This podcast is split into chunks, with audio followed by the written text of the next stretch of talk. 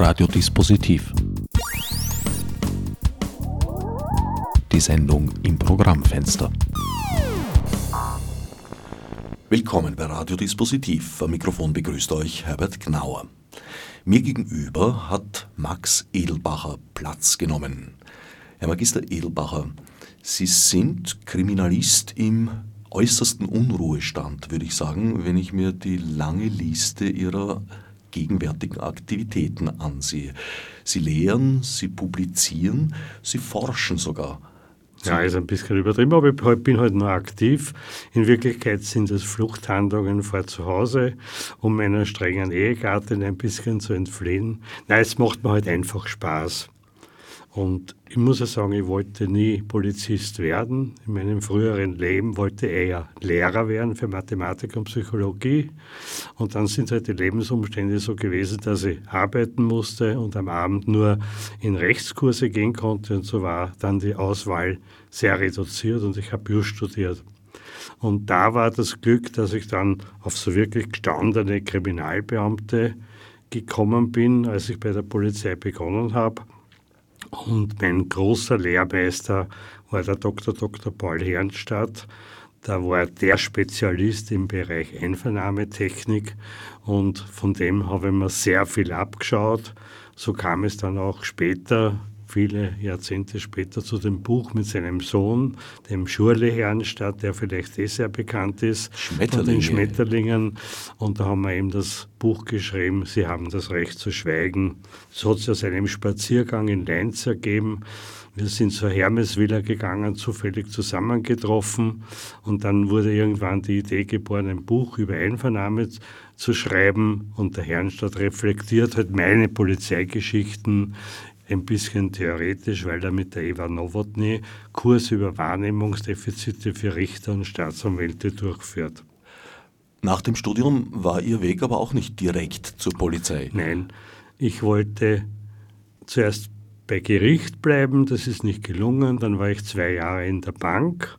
Ich habe mein Studium teilweise durch den Friseurberuf finanziert. Meine Mutter hat so ein kleines Geschäft gehabt in der Gussenbauer Gasse beim Franz-Josef-Bahnhof und da habe ich sehr viele Herren Haare, Haare geschnitten und einer meiner Kunden war der Chef äh, von der Länderbank, von der Dokumentenabteilung und als ich dann keinen Arbeitsplatz bekommen habe, damals in den 70er Jahren war es ja viel leichter als jetzt für die jungen Menschen, bin ich halt dann in die Länderbank gegangen.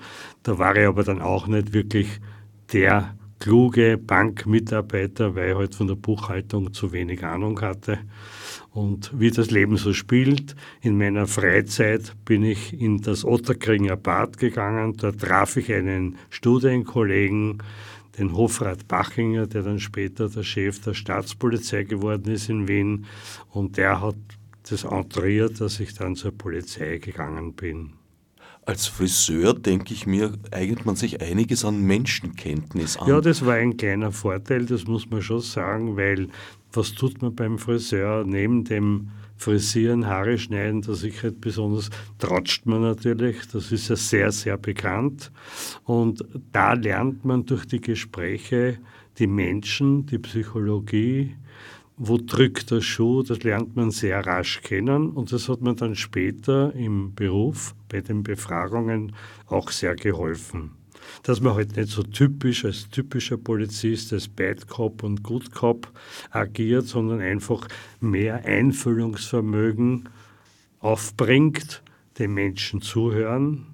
Das ist ja ganz was Wichtiges, steht in jedem amerikanischen Lehrbuch, dass man zuhören muss, eine Schwäche, die besonders äh, den Männern oft eigen ist. Ist nicht zu können. Nicht zu können. Und äh, das hat, lernt man eigentlich. Also ein bisschen eine Basismenschenkenntnis und wenn man dann noch dazu das allein genügt nicht, ne? die praktische Erfahrung. Man muss dann schon Bücher, ich bin ein bisschen an die Universität Wien, ans Institut für Soziologie oder Psychologie gegangen. Damals war diese Springer Kremser, der hat am Samstagvormittag immer Vorlesungen gehalten, da habe ich mich von neun bis elf reingesetzt. Und das war dann sehr interessant, dieses Fachwissen und das theoretische Wissen und das praktische Wissen zu verknüpfen. Und das brachte mich dann auf die Spur, dass ich bei Einfahren Festnahmen eigentlich sehr erfolgreich war. So ist dann meine Erfolgsgeschichte unter Anführungszeichen bei der Polizei passiert. Ich muss gestehen, es ist für mich eine Premiere. Es ist das erste Mal, dass ich einen ausgewiesenen Verhörspezialisten interviewe. Ja. Danke. Der Unruhestand ist Ihnen als ehemaligen Beamten ja eigentlich sowieso vorgeschrieben. Ein Beamter geht ja nicht in Pension, er ja. wird nur sozusagen außer Dienst gestellt. Müssten Sie sich wieder in Dienst stellen, wenn Sie als Kriminalist jetzt in der Straßenbahn zum Beispiel oder sonst irgendwo Zeuge einer relevanten Tat würden?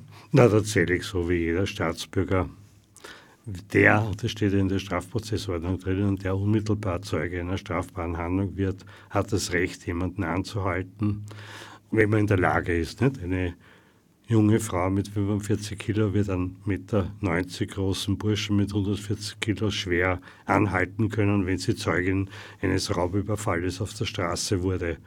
Aber wenn man in der Lage ist, kann man zumindest halt äh, jemanden anhalten oder halt diese Wahrnehmungen, die man gemacht hat, dann mit dem fachlichen Hintergrund noch dazu, aus 38 Jahren Polizeitätigkeit, kann man natürlich viel hilfreicher der Polizei zu arbeiten.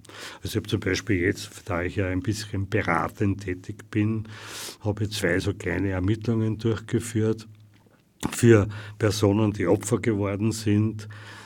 Und äh, dann ist es natürlich sehr günstig, wenn man diese Erfahrung, diesen Schatz hat, wenn man dann halt viel gezielter, rationeller, effizienter arbeiten kann. Und natürlich heute gelte ich wie jeder Staatsbürger. Mein Vorteil sind halt diese 38 Jahre Polizeitätigkeit. Da weiß ich, wo sozusagen der Haus hinläuft und kann natürlich dann gezielter und effizienter fragen. Aber grundsätzlich ist das eher ein Hobby. Ich beschränke mich in der Regel auf Bücherschreiben, auf Kontakte. Wir sind so eine kleine Gruppe von Praktikern und Wissenschaftlern und versuche halt das zu kombinieren, diesen Erfahrungsschatz, diese Lebenserfahrung mit dem, weil man ja, das grundsätzlich ist diese Neugierde, die sollte man sich bis zum Sterbetag erhalten. Und äh, wenn man neugierig ist, ist man natürlich geistig interessierter, flexibler und es tut sich ja wahnsinnig viel. Diese Erweiterung über den Zaun schauen in das Feld der Psychologie, der Soziologie, das ist wahnsinnig wichtig. Moderne Kriminalistik profitiert immer mehr und mehr von den wissenschaftlichen Inputs, die von allen Bereichen, ob Medizin, Psychologie und so kommen. Und das ist so was Spannendes, also solange ich das machen kann, solange man körperlich und geistig in der Lage ist, ist es ein wunderschöner Bereich. Vernetzte Tätigkeiten. Ja. Da muss ich jetzt natürlich an die Fernsehserien denken, CSI, wo auch immer.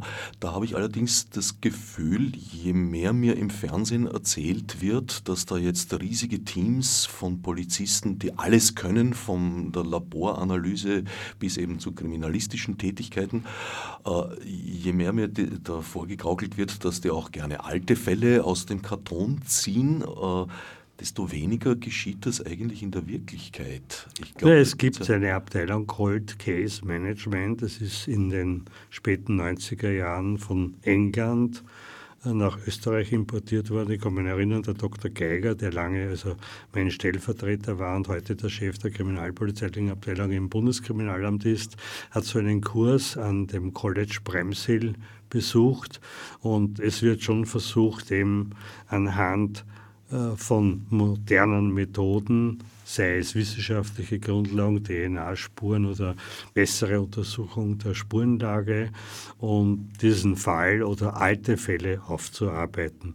Cold Case, die Realität ist natürlich wesentlich schwächer als diese CSI, wo innerhalb einer Dreiviertelstunde oder Stunde blitzgescheit und so erfolgreich gehandelt wird. Das ist natürlich eine Vision, die die Realität nie erfüllen kann. Ne? Gibt es dafür überhaupt die Ressourcen, die Kapazitäten? Naja, es hat sich schon sehr viel getan. Ich kann mich erinnern, als ich zur Polizei kam, war das Non-Plus-Ultra eigentlich die Einvernahme. Da war die das Spurenaufkommen, die Wissenschaftlichkeit noch sehr beschränkt. Es gab immer wissenschaftliche Grundlagen. Hans Groß, 1870, der berühmte österreichische Kriminologe, hat den Tatortkoffer und das Handbuch für den Untersuchungsrichter geschrieben. Also Wissenschaft spielte bei moderner Polizeiarbeit immer eine wichtige Rolle. Nur die Entwicklung, gerade in der Medizin, in der Biologie, in der Chemie, Physik, ist so fortgeschritten und es ändert sich fast jährlich oder wöchentlich etwas. Und da ist moderne Kriminalistik, moderne Polizeiarbeit natürlich auf diese neuen Erkenntnisse sehr angewiesen.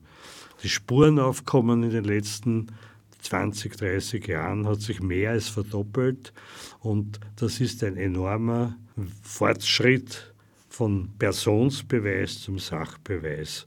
Also ein moderner, junger Polizist, Polizistin, da sind viel andere, viel wichtigere Herausforderungen heute gegeben, als wie bei den Alten. Da hat man sich von den alten Kieberern, den Schaumereitypen halt angeschaut, wie wirkt er auf die Personen und die Befragung, die Einvernahme war das Zentrum des kriminalistischen Ermittelns. Aber ist in der heutigen, in der Routine, der alltäglichen Routine Polizeiarbeit, äh, gibt es da die Kapazitäten überhaupt dafür, solche Mittel in, in, in allen Fällen anzuwenden? Nein, da haben Sie ganz recht. Man braucht ja nur die Statistiken anschauen, die Aufklärungsquoten, also die Kapazitäten reichen nie aus. Verbrechen ist halt sehr immanent, das passiert tagtäglich.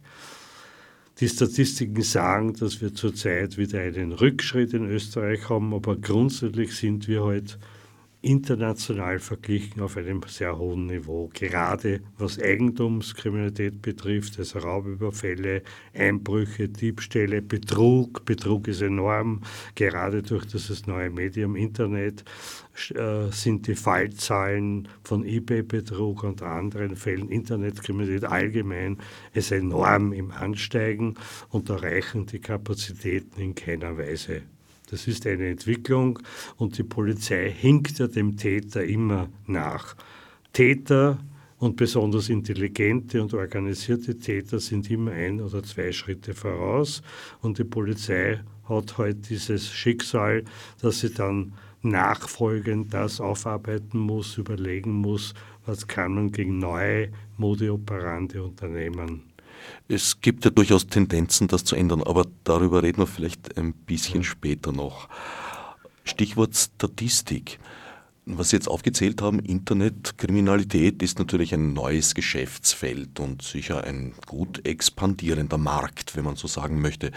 In eigentlich allen anderen Bereichen sind die Statistiken rückläufig seit Mitte der 70er Jahre. Stimmt die Statistik nicht? Oder ja, stimmt sie liefert nur ein Vergleichsbild, wobei die statistischen Grundlagen vor weiß nicht, fünf oder sieben Jahren wieder geändert wurden.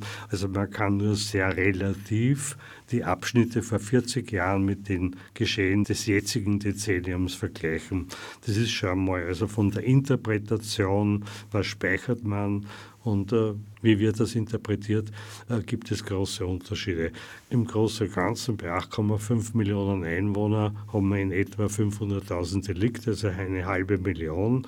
Und wenn man das jetzt sehr grobschlächtig sozusagen über den Daumen vergleicht mit Deutschland, das ist immer sehr passend, weil Deutschland eben zehnmal so groß ist wie Österreich, dann passen diese Zahlen schon. Was in den Qualitäten total geändert hat. Ich kann mich erinnern, als ich Leiter der Mordkommission war, hatten wir etwa 40 bis 50 Tötungsdelikte pro Jahr in Wien zu bearbeiten.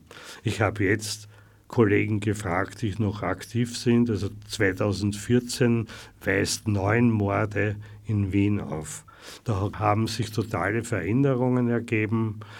Da gibt es keine kompletten Antworten. Ich nehme an, die medizinische Erstversorgung ist so gut geworden, dass weniger Menschen versterben nach einer Tat. Aber wenn man das Feld Gewalt, Raubüberfall, Körperverletzungen anschaut, dann sind wir wieder im europäischen Durchschnitt Wir haben etwa 9000 Körperverletzungen und da sind wir wiederum vergleichbar mit Frankreich, Deutschland oder United Kingdom. Oder im Bereich 70 Prozent, wie wir vorher gesagt haben, sind die Eigentumskriminalität, Raubüberfälle, Einbrüche in Wohnungen, Häuser, der Gelegenheitsdiebstahl, der Trickdiebstahl. Auch da haben wir eine große Breite und sind durch die Globalisierung und Internationalisierung vergleichbar mit anderen Ländern, sowohl in den Anfallszahlen als auch in den Lösungen in den Aufklärungsstatistiken. Natürlich wird immer ein bisschen gemogelt, unter Anführungszeichen, ein bisschen geschönt, aber im Großen und Ganzen kann man ja sagen, ist das, was in Österreich abläuft, vergleichbar mit unseren Nachbarländern Ungarn, Italien, Deutschland. Das Problem ist natürlich durch diese multiethnische äh, Relevanz in unserem Österreich ist natürlich durch die geografische Lage immer mehr beeinflusst von dieser sogenannten Völkerwanderung und das große Problem im polizeilichen Arbeiten ist, diesem Wandel, diesem gesellschaftlichen Wandel zu entsprechen. Also wenn ich heute in Österreich, was jetzt 17 bis 25 Prozent Fremde habe, dann sollte die Polizei diesem Anteil entsprechen. Und da gibt es natürlich Hemmnisse aufgrund der Ausbildung, der Staatsbürgerschaft, dass diese Ethnien, die in Österreich leben, polizeilich nicht mehr eingefangen werden können. Und damit leidet diese Kommunikation Bürger zur Polizei. Das ist ein sehr sensibler Bereich, diese berühmte Vertrauensbasis. Und wenn ich heute halt, als gestandener Wiener Polizist, Wiener Polizistin in tschetschenischen Gruppierungen oder georgischen Gruppierungen agiere und ich verstehe die Sprache und die Kultur nicht, dann habe ich ein enormes Handicap ähnlich mit unseren Einwanderern aus Afrika oder eben aus asiatischen Bereichen, wo der Verdacht und das Misstrauen gegenüber Polizei sehr groß ist, weil da haben wir das Problem, Menschen, die aus solchen Ländern, aus Zentralasien, Kirgisistan, Kasachstan oder so kommen, die waren immer schon konfrontiert beim Aufwachsen mit einer sehr korrupten Polizei. Und warum soll nun jemand, der von seiner Heimat aus Armutsgründen oder wie immer nach Österreich anwandert, so ein großes Vertrauen zu unserer Polizei entwickeln. Das ist sehr unwahrscheinlich und das zeigt auch die Realität, dass es das nicht spielt. Die Polizei täte also gut daran, Mitarbeiter und Mitarbeiterinnen aus diesen ethnischen Gruppen zu gewinnen. Das wird versucht, aber da gibt es natürlich sehr viele Handicaps. Wir haben vor einem Jahr etwa die Polizeischule in der Marokkaner-Kaserne besucht, wenn man so eine serbische Polizeidelegation, die zu Studienzwecken äh, nach Wien gekommen sind, äh, in die Polizeischule gebracht haben zu Diskussionen.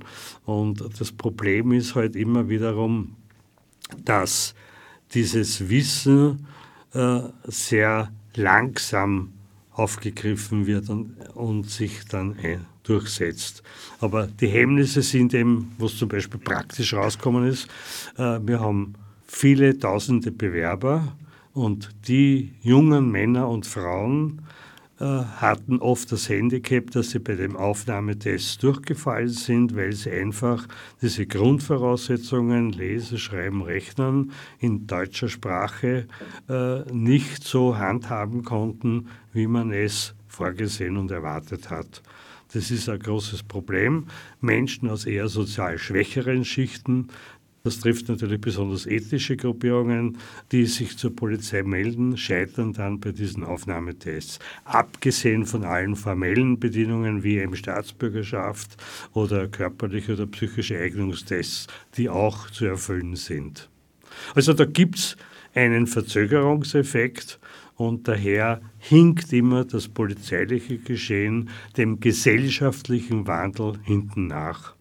Ist leider so. In der allgemeinen Wahrnehmung und großteils auch in der medialen Darstellung gewinnt das Gefühl die Oberhand, dass wir in einer explodierenden Kriminalität untergehen und versinken. Ja, das heute ein sehr guter Artikel in den Salzburger Nachrichten.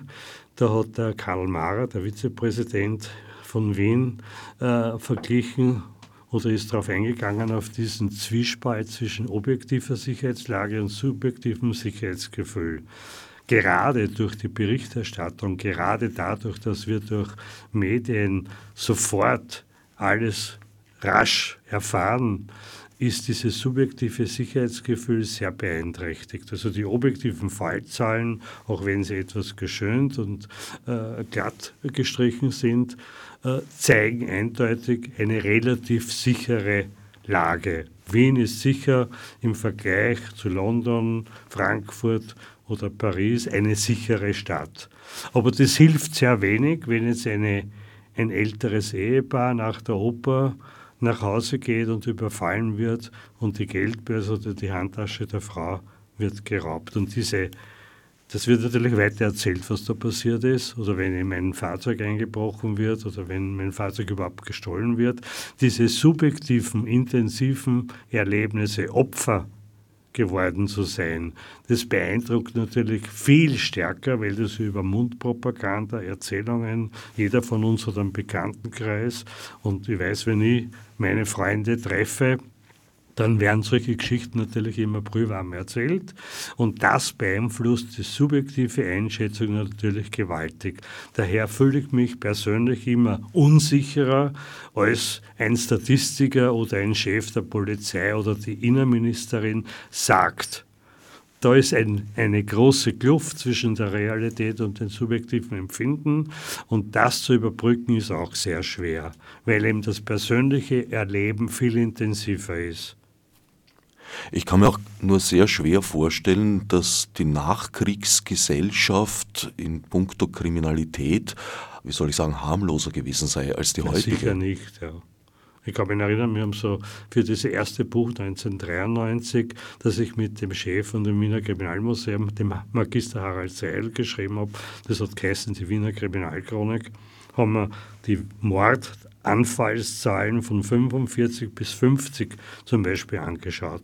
Da gab es in Wien durch die Verschleppungen, durch die Besatzungsmächte, gab es 200 Fälle von abgängigen, entführten Personen oder Todesfällen. Also verglichen zu der Zeit, wo ich dann Chef der Mordkommission war, wo das zwischen 40 und 50 Tötungsdelikten äh, gelegen ist, eine Reduzierung auf 25 Prozent dieser ersten beiden Unsicherheitsjahre. Die wirtschaftliche Situation, der Schleichhandel, ja, die Bildung der organisierten Kriminalität, damals haben wir gesagt, den Wiener Kreis, die Brotterpartie, die Gürtelpartie, die Wiener Unterwelt, die Deutschen haben gesagt, der Wiener Kreis, die expandiert haben bis nach Hamburg oder Remene. Also da war jede Menge an Kriminalität, auch an schwerer organisierter Kriminalität vorhanden. Also verglichen zu diesen Zeiten leben wir heute relativ sorgloser. Aber natürlich, wenn es mich trifft, und ich kann mich erinnern, als ich dann von Strasser nach Favoriten versetzt wurde, äh, kann ich mich noch sehr lebhaft an die Diskussionen mit dem Bezirksversteher im 13. Bezirk erinnern, der gesagt hat, um Gottes Willen, bei uns sind in den letzten drei Monaten sieben Frauen in Hitzing überfallen worden. Das war das Geschehen für den 13. Bezirk eine unvorstellbare Belastung. Das habe ich aber in Favoriten, das auch zu meinem Recht gehört hat, unter Anführungszeichen fast tagtäglich erlebt. Also die subjektive Wahrnehmung, wenn ich auf einem hohen Sicherheitslevel zu Hause bin und der 13. Bezirk ist halt nicht so vergleichbar mit Favoriten, dann schreckt mich solche Ereignisse und das wird natürlich auch sofort publiziert und weitergegeben. Darum hat sich ja dort auch diese Initiative Pro Nachbar entwickelt. Wie schützen sich die Menschen selbst? Da man eben mit den Leistungen der Exekutive nicht zufrieden war. Keine Polizei auf der Straße, geringe Aufklärung bei Einbruch, 6 bis 8 Prozent. Das alles hat dann zu Selbsthilfemaßnahmen geführt oder die Kindermorde in Favoriten. Also da gibt es immer dann so Bewegungen, wo das subjektive Sicherheitsgefühl so leidet, dass man auf die Polizei schimpft und sagt, die bringen nichts zusammen, wir haben so große Angst erlebt und dann ist der nächste Schritt natürlich zu diesen Bürgerorganisationen. Ein fataler Schritt. Nicht begrüßenswert. ein Schritt in Richtung Selbstjustiz. Ja. Es ist bekannt das Problem, dass Kriegsheimkehrer, die in eine quasi funktionierende Gesellschaft zurückkehren, dort oft große Schwierigkeiten haben, sich zu integrieren. Ich denke mir oft, dass in der Nachkriegsgesellschaft diese Menschen, die Heimkehrer gingen ja nicht nur 45 bis 50, sondern auch weit darüber hinaus, dass diese Menschen da vielleicht gar nicht so aufgefallen sind, weil die Gesamtgesellschaft in einem ziemlich devastierten Zustand war. Ja, also Kriegsereignisse sind natürlich so gravierend.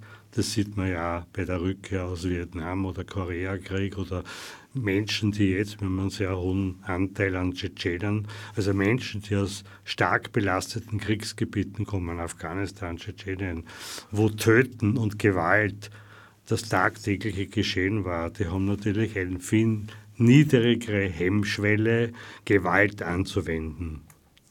Da muss man eben wieder durch Erziehung, durch Schulungsmaßnahmen, durch Bewusstseinsbildung diese Menschen langsam zurückführen. Aber Sie haben schon recht, diese Verwundung, diese Vulnerabilität, die da entsteht, durch diese erlebte Gewalt, ich meine, wenn ich einen koptischen Christen, der da in die islamischen Terroristenhände fällt, gnadenlos Köpfe und ich sehe das und habe das erlebt, dann komme ich natürlich abgestumpft als Rückwanderer natürlich mit diesem Gewalterleben in unsere Heimat und dann unter Anführungszeichen bin ich viel leichter bereit, Gewalt anzuwenden.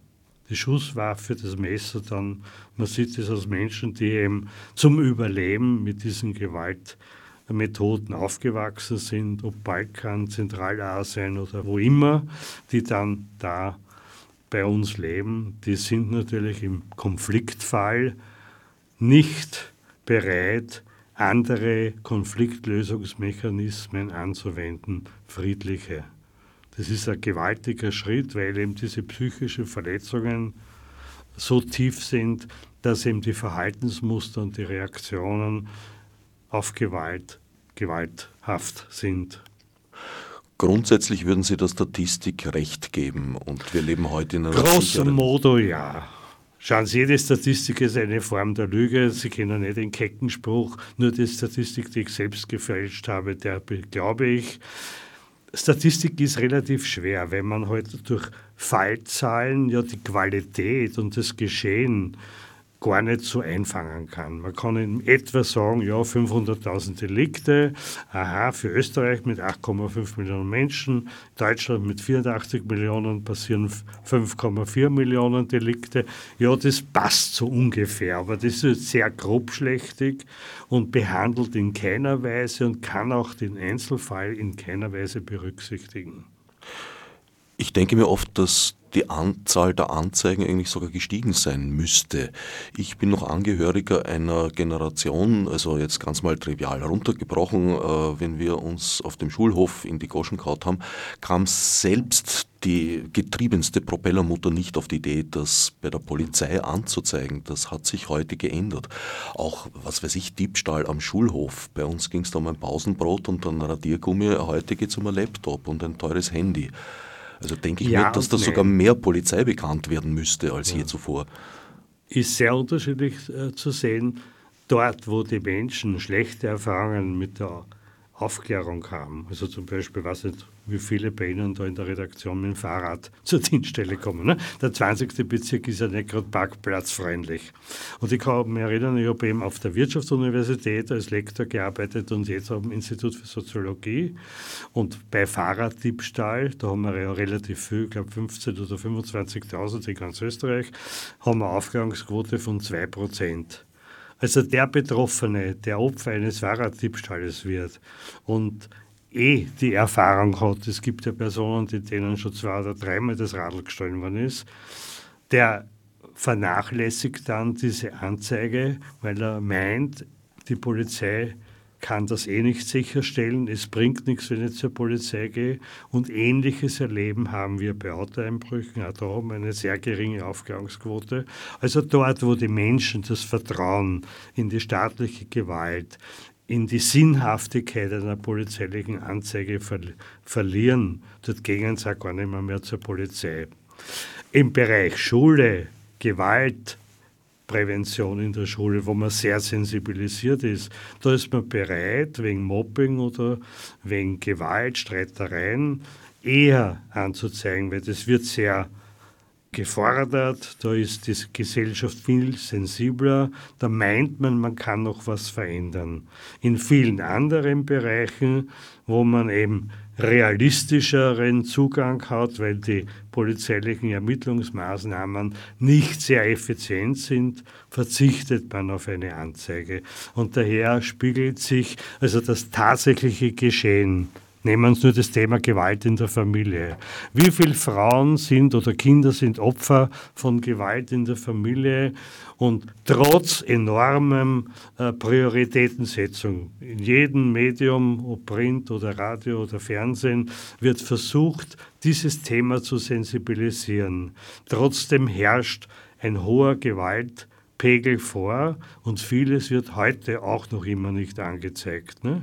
Die berühmte Ohrfeige, die berühmte Gewalt gegenüber der Frau oder dem Kind ist nicht selbstverständlich, weil das auch wiederum auf die Gesellschaftsschicht ankommt, komme ich mehr aus einem muslimischen Bereich, wo eben noch der Mann als das Haupt der Familie angesehen wird, was wir in unserem Kulturkreis schon emanzipierter betrachten, dann wird wahrscheinlich im türkischen oder arabischen Milieu eine geringere Bereitschaft zur Anzeigerstattung bestehen als vielleicht in einem deutschsprachigen oder französischen Bereich. Allerdings ist Gewalt in der Familie ein Phänomen, das, das quer durch alle kulturellen ja. und auch durch alle sozialen Schichten geht. Allerdings auch da denke ich mir, ist heute das Bewusstsein ein anderes und es gelangen wahrscheinlich mehr Fälle an die Öffentlichkeit zur Anzeige und an die Gerichte als Also ich kann mich erinnern, Sie, wir haben schon recht, es ist ein gewisser Wandel vorhanden, aber ich kann mich erinnern, wir hatten zum Beispiel Beispiel einen Mord an einer Studentin im 15. Bezirk. Und dann waren wir konfrontiert mit der Frage, sind junge Frauen, die ja vorwiegend dem Opfer von sexuellen Angriffen werden, bereit, Anzeige zu erstatten? Und als dann die Medien, besonders die Printmedien, diesen Mord sehr stark äh, berichtet haben, haben sich auf einmal zwei Gruppen gebildet. Im Zuge dieser Mordermittlung haben sich sieben Frauen gemeldet, die beim Nachhausegehen Opfer von sexuellen Angriffen bis zur Vergewaltigung wurden.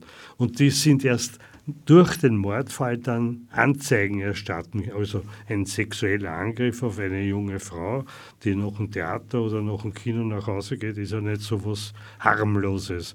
Trotzdem gab es hier eine hohe Dunkelziffer. Und dann war ich mit der Situation als Chef der Kriminalpolizei konfrontiert. Ermitteln wir jetzt gegen unbekannte Täter, da spielte ein junger Mann mit einem Zopf eine gewisse Rolle oder ermitteln wir im Bekanntenkreis des Mordopfers, weil die zweite Ermittlungsschiene hat ergeben, der Täter kann nur aus dem Bereich ihres persönlichen engen Bekanntenkreises kommen. Und es war dann sehr mühsam, unsere Kollegen aus den Mordgruppen auf eine einheitliche Linie zu bringen. Die Lösung war dann der Mörder kam aus dem Bekanntenkreis. Aber so klar war das am Beginn nicht. Auf einmal bist du konfrontiert mit Mitteilungen, mit einem Geschehen, das die Polizei einfach nicht wusste. Das war in keiner Statistik drinnen. Die Frauen haben das verschwiegen, haben das, das erlittene Leid äh, der Polizei nicht mitgeteilt und dann sind wir natürlich vor einer ganz anderen generellen Ermittlungssituation gestanden. Und solche Fälle wiederholen sich unabhängig von Zeit und Raum immer wieder. Ihr Kollege, der Profiler Thomas Müller, hat gemeint, es würden fast alle Mordopfer ihre Mörder beim Namen nennen können und mit einem guten Teil davon seien sie auch noch verwandt. Also die, unsere Kriminalstatistik zeigt, dass immer ein Beziehungsgeflecht eine Rolle spielt bei den neuen Tötungsdelikten. Die, die Statistik 2014 für Wien zeigt, waren glaube ich acht oder alle neun Fälle Beziehungsdelikte, wo der, das Mordopfer den Mörder gekannt hat. Das ist aber ganz unterschiedlich, wenn du nach Detroit oder Chicago fährst. Dort haben wir sehr viele Drug-related Mordfälle und da kann eine Beziehungslosigkeit in einem Drittel der Tötungsfälle eine große Rolle spielen. Kämpfe im organisierten äh, Milieu, terroristische Angriffe oder Kämpfe im Drogenmilieu, da gibt es keine Beziehung und darum, das zeigt die Realität in diesen Ermittlungsschienen. Ne? Das Gefühl der Unsicherheit ist vor allem bei älteren Menschen sehr stark verbreitet. Das ist ein Thema, mit dem Sie sich aktuell sehr intensiv auseinandersetzen. Ältere Menschen als Opfer. Wie verhält sich da das Verhältnis zwischen Wahrnehmung und Realität? Also es gibt zwei, nach der Viktimologie gibt es zwei Gruppen, besonders junge Menschen, der berühmte Handydiebstahl, die Bomberjacken, die einen Jungen gefällt oder der Überfall im Park. Die zweite Gruppe, die Sie angesprochen haben, ist eben diese Gruppe der Älteren, wo wir jetzt versuchen, eben äh, Prävention und Sensibilisierung zu betreiben, da wir in einer Periode leben, wo die Menschen immer älter werden. Die Überalterung auch in unserer Gesellschaft ist ja synonym für Europa und den USA, Nordamerika insbesondere, äh, sind alte Menschen besonders betroffen, weil die noch Einschätzung der Täter natürlich über mehr Barschaft, Vermögen verfügen, das ist einmal der eine, weniger abwehrfähig sind, ist der zweite Grund. Und dann kommt noch ein Spezifikum dazu, dass alte Menschen natürlich oft an gesundheitlichen Problemen leiden, also der berühmte Alzheimer. Wir haben immer wiederum Fälle zu bearbeiten gehabt, wo man dann die einsame alte Frau gefragt hat, ja, Sie haben hier einen Trickdieb in Ihre Wohnung gelassen, was ist Ihnen denn jetzt weggekommen? Und die Bewohnerin, die Opfer geworden ist von ihrer Wohnung, hat nicht einmal gewusst, sind 10.000 Euro gestohlen worden oder 15.000, weil sie es einfach nicht mehr sagen konnte. Viele alte Menschen, die eben den Ersten oder Zweiten Weltkrieg erlebt haben, die dem Bankensystem nicht vertrauen, das Sparbuch oder ihre Wertsachen unter der Matratze oder im Küchenkastel verstecken. Um dem Bankensystem zu misstrauen, muss man nicht den Zweiten Weltkrieg erlebt ja. haben. ja, da haben Sie recht, 2008 Finanzkrise. Aber die haben dann oft ein Problem, erstens einmal Auskunft über die Schadensausmaß zu geben und das zweite gravierende Problem ist, sie können sich einfach nicht erinnern. Wie hat der Täter oder die Täterin ausgesehen? Das ist ein Riesenproblem bei der Zeugenbefragung ist eh schon sehr schwierig, auch bei jungen, im Leben stehenden Menschen gute Beschreibungen von Täterschaften zu bekommen, weil wir Menschen ja mehr akustisch orientiert sind. Wir achten mehr auf die Sprache, aber fragen Sie Bankraub drei Zeugen und sie bekommen in der Regel drei unterschiedliche Beschreibungen, weil wir die optischen Wahrnehmungen nicht so wiedergeben können oder uns auch nicht so gut erinnern. Also das ist besonders bei Älteren ein großes Defizit bei der Ermittlung, dass man da nicht auf gesicherte Aussagen der Opfer zurückgreifen kann. Was für einen Tipp würden Sie älteren Menschen zum Selbstschutz geben? Ja, wir haben ganz simple Tipps, die schon aus diesen Erfahrungen, Opfer eines Räuberüberfalles zu werden, zum Beispiel Größenmarkierung äh, bei der Tür, ist man nicht unbedingt bereit dazu, aber zum Beispiel in der Gefahr der Bedrohung sieht man den Täter immer viel größer.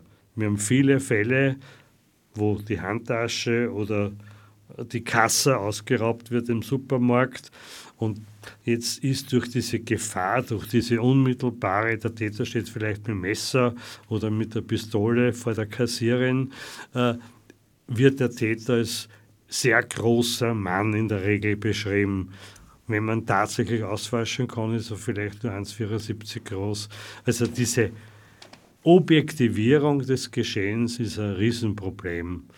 Dann geraten wir auch immer wiederum sich auf Details zu konzentrieren. Ob der jetzt ein Bord gehabt hat oder ein gelbes Hemd oder ein rotes Pullover angehabt hat, das vergisst man vielleicht. Aber ob welchen Ring er getragen hat, ob, ob er Rechts- oder Linkshänder ist, also wenn man diese Coolness äh, sozusagen bewahren kann, auf kleine Aufmerksamkeiten zum Beispiel welche Schuhe wurden getragen, die Hose wurde nicht gewechselt, dann ist das günstiger für die polizeilichen Ermittlungen als die gesamte Personsbeschreibung.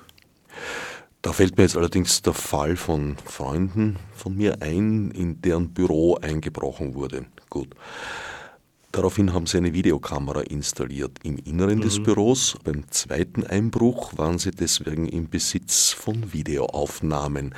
Gingen damit frohgemut zur Polizei. Der dortige Kollege von ihnen war übrigens auch im 15. Bezirk, hat äh, als erste Reaktion gemeint, sie hätten kein Abspielgerät. Und als meine Freunde dann gesagt haben, sie könnten eins zur Verfügung stellen, hat der Beamte sie etwas mitleidig angesehen und sinngemäß gesagt, ja, glaubst denn wirklich, wir können das jetzt verfolgen?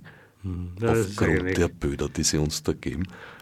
ist ein, schlecht, ein schlechtes Erleben, weil an sich wäre natürlich das ist sehr hilfreich. Nicht? Wir haben ja Fälle, wo über das Handy heute schon beobachtet werden kann, gerade in diesen Bezirken, 19. oder 13. Bezirk, äh, gibt es ja viele, die ihre Villa oder ihre Wohnung schon mit Videoüberwachung zu der sie auch direkt über das Handy Zugriff haben, beobachten können. Und solche Aufnahmen sind natürlich unheimlich wichtig.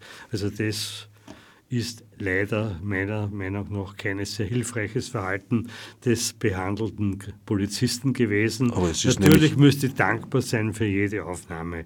Ob man den Täter ausforschen kann, ist natürlich sehr fraglich, weil wir eine hohe Einwanderung haben. Wir haben sehr viele Täterschaften, die heute einfach aus den umliegenden Nachbarländern kommen und in zwei Stunden wieder aus Österreich heraus sind. Kann schon sein, dass diese Videoüberwachung äh, den gestandenen Einbrecher das äh, nicht ausforschbar machen.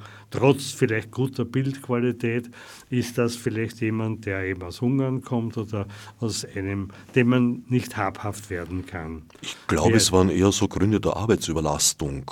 Mag sein, ja. Also haben zum Beispiel einen ganz gravierenden Fall, weil Sie das erzählt haben, in einem Spital im 19. Bezirk, ich sage jetzt den Namen nicht, wurde eine Videoanlage auch wegen interner Tippstelle aufgestellt. Tatsächlich kam es zum Zugriff, zur Aufnahme und dann, als man nachfragte bei der Polizei, hat das jetzt was gebracht, hat die Polizei darauf verwiesen, wegen Datenschutz können sie keine Auskunft geben.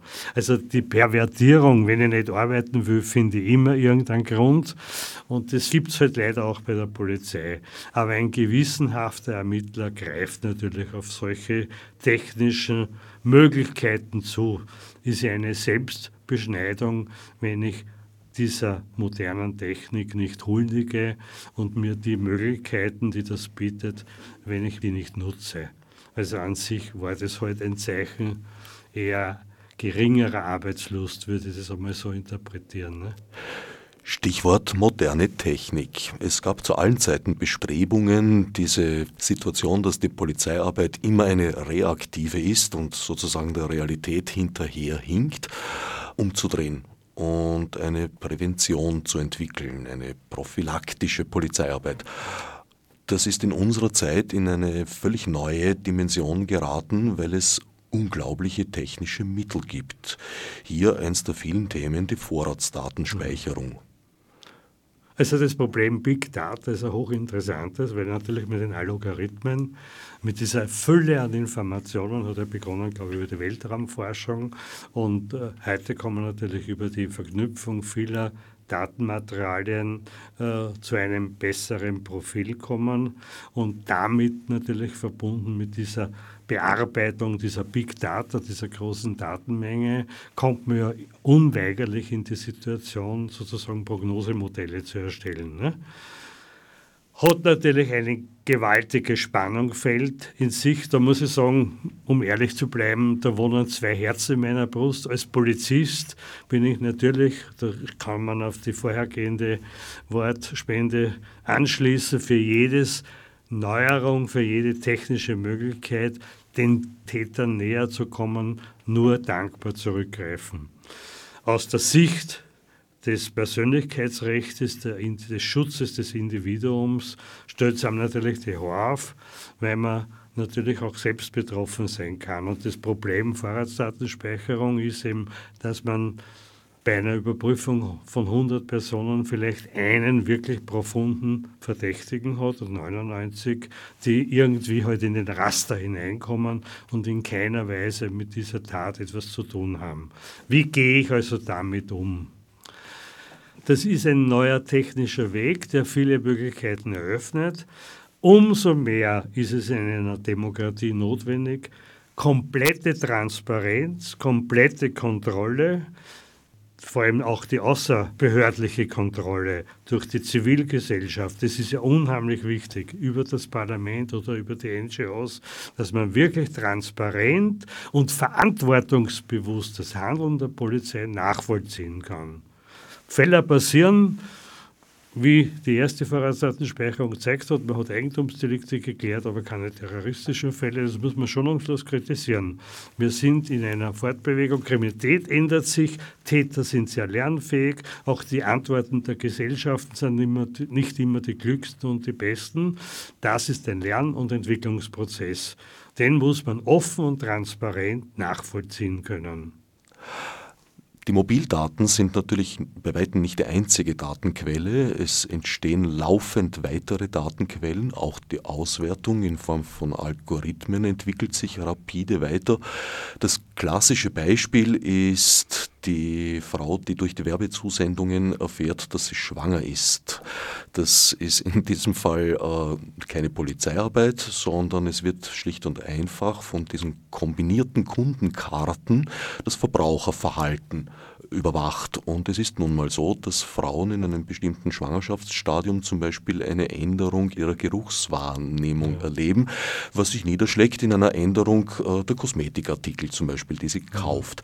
Das eröffnet natürlich Dimensionen einer präventiven Polizeiarbeit, die eigentlich schaudern lassen. Da ist eben die Frage, die akademische Frage, können wir heute schon aufgrund dieser Analyse erkennen, wo steckt das Potenzial einer neuen Täterschaft und das Handeln, das Konkrete darin.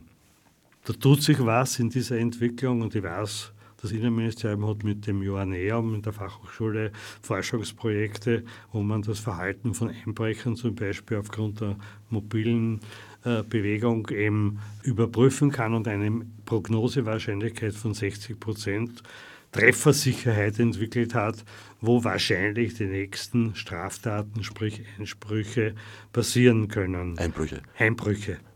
Aber das ist nur sehr unterentwickelt. Wie immer ist natürlich das ökonomische Interesse, wie Sie zuerst gerade gesagt haben, natürlich wesentlich wichtiger, weil aus der Marktforschung, wo liegt mein potenzieller Kunde, sind die schon viel weiter, um eben diese Kaufprofile über die Analyse von Kaufdaten und Bewegungsprofile vorauszuprognostizieren.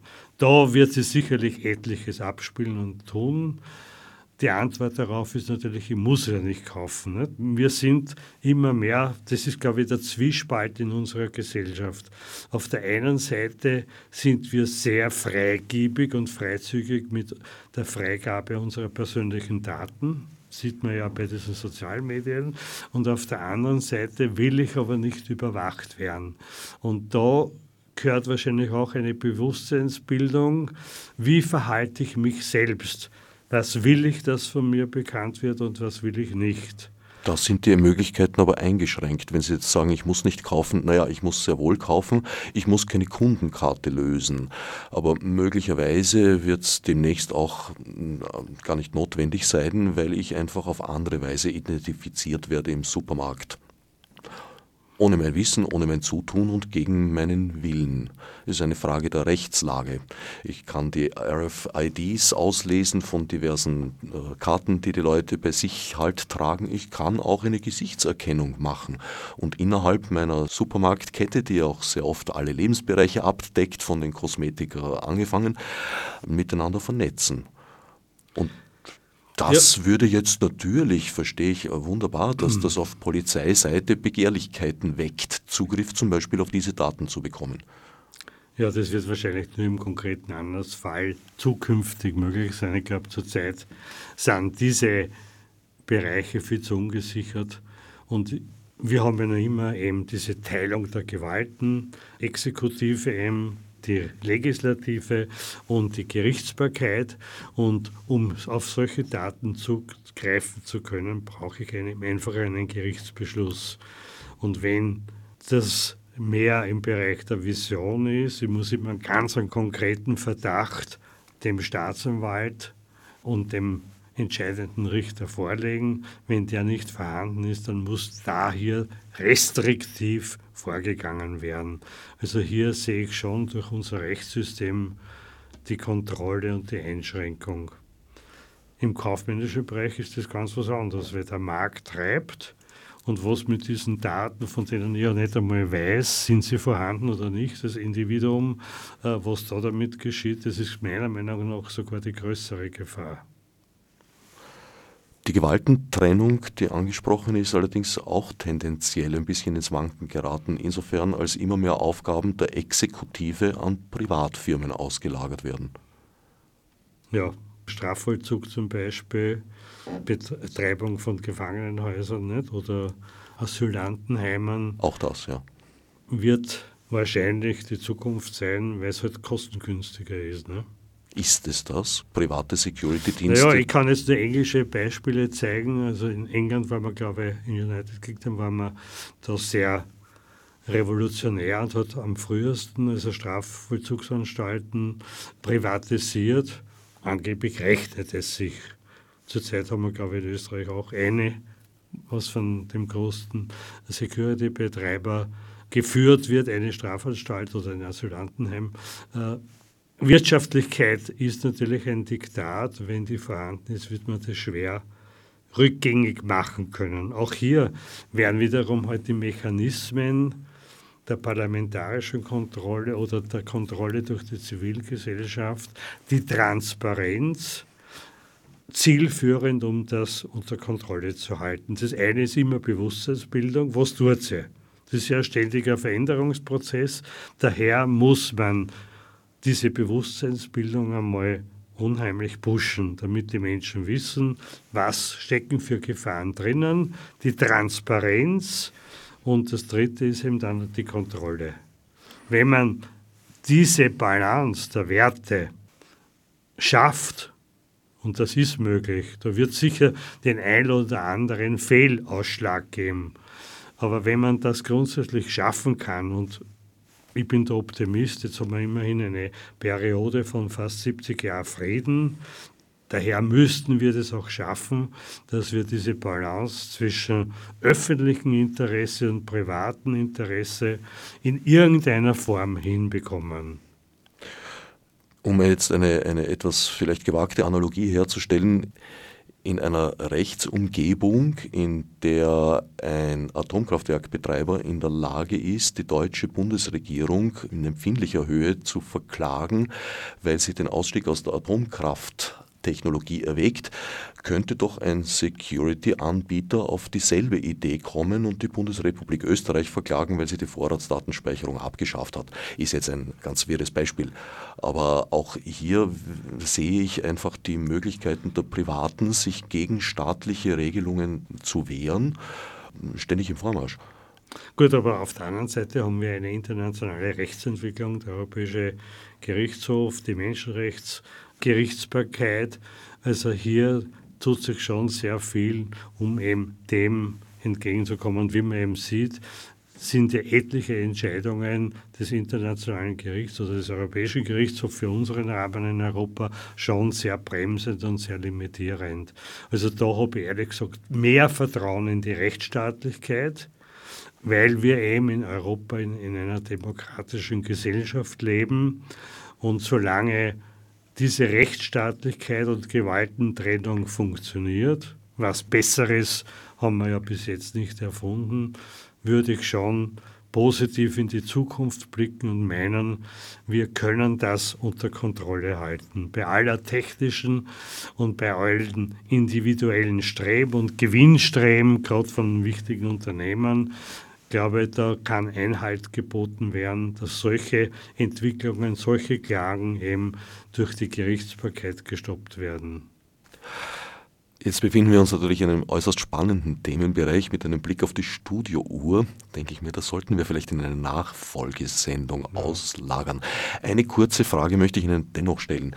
Sie haben öfters im Verlauf dieser Sendung angesprochen die Rolle von ausländischen Personengruppen.